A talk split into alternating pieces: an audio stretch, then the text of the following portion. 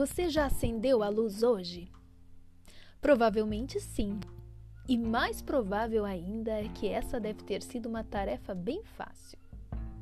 Bastou mover um braço e um dedinho da mão. Pronto. Luz acesa. Há um século atrás, iluminar um ambiente não era tão simples assim. Houve um tempo que era preciso saber fazer fogo, o que definitivamente não é uma tarefa fácil. E a água? Hoje você pode abrir a torneira e ela vem naturalmente, como uma pequena cachoeira artificial. Antigamente era preciso buscar água no poço, as mulheres lavavam roupas nos rios. Para tomar banho era necessário encher uma bacia e no inverno tinha que esquentar a água no fogo. E agora? Agora é só ligar o chuveiro.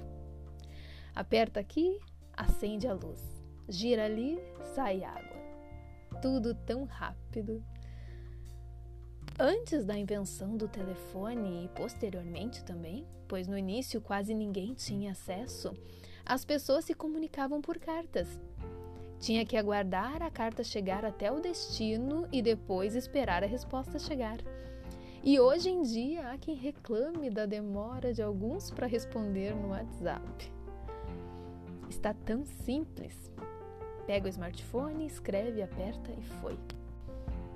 No mesmo segundo já chegou ao destino, mesmo sendo lá do outro lado do mundo. É imediato. Não sei você, mas quando eu era criança, assistia desenhos animados só na TV. Não tínhamos acesso à internet no Brasil, embora ela já existisse. O YouTube nem pensava em existir, então a única forma era assistir pela televisão mesmo, o que já era uma baita tecnologia. Existiam algumas poucas opções, não havia muita escolha, não. Quando acabava o desenho, era a maior tristeza do dia.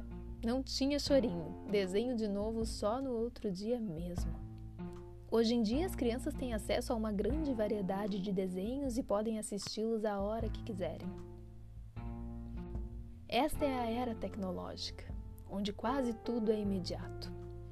Não é preciso esperar muito tempo para quase nada. No dia a dia, tudo é muito rápido e, apesar disso, muitas vezes ainda há quem reclame. Duvida? Pergunte ao último da fila, então. As pessoas estão muito mais exigentes e muito menos pacientes. Querem tudo na velocidade da luz e, quando isso não ocorre, às vezes ficam até ansiosas e estressadas. Não é à toa que vemos cada vez mais crianças e adolescentes ansiosos. Eles não aprenderam a esperar. Nasceram em outra época, na era do imediatismo. Esse costume de ter quase tudo de imediato pode ter um lado bem negativo. Isso porque as pessoas desaprendem a ter paciência. Ser paciente é bom e os benefícios são muitos, até porque em alguns momentos da vida as pessoas vão precisar esperar. Você deve conhecer alguém bem paciente que só de olhar para ele você tem a sensação que o mundo parou, de tão calmo que é.